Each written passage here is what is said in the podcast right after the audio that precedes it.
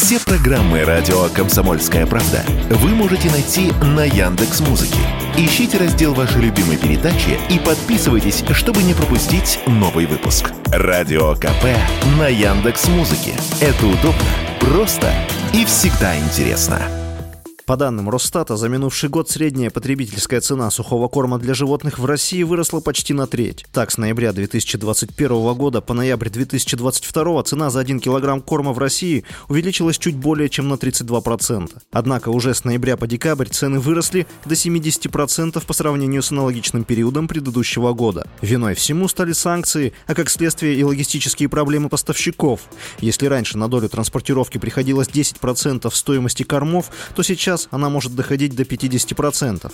Как рассказала в интервью радио «Комсомольская правда» генеральный директор Союза предприятий зообизнеса Татьяна Колчанова, не последнюю роль в росте стоимости сыграл и ажиотаж, который создали сами покупатели. В марте были проблемы большие с логистикой, нужно было налаживать новые пути. Естественно, был ажиотаж, нездоровый такой ажиотаж как среди дистрибьюторов, так и среди покупателей. Скупали все подряд. Э, естественно, были взвинчены цены, но ситуация выровнялась, естественно. Цепочки все налажены, пути найдены доставки кормов в нашу страну. Цена, естественно, упала, но в среднем где-то она по сравнению с событиями до марта, она все равно выше, чем была в начале года, от 20 до 30 процентов она стала выше. В 2021 году Союз предприятий зообизнеса оценивал долю импортных кормов на российском рынке в 15%. Остальные 85% производились в России преимущественно силами двух мировых гигантов – Марс и Нестле. В апреле 2022 года Россельхознадзор оценивал долю импорта еще ниже – в 7%.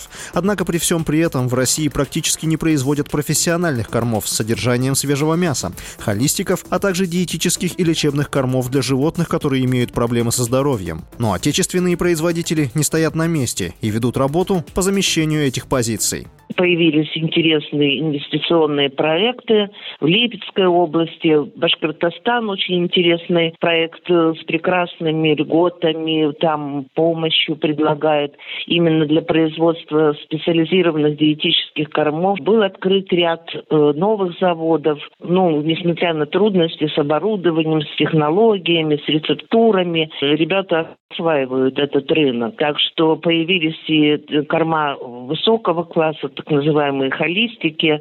Э, пока еще, конечно, рынок, если я имею в виду российскими кормами, не насыщен в полной мере. Помимо местных производителей, дефицит импортного товара начинает восполняться новыми поставками из дружественных стран, таких как Турция и Китай.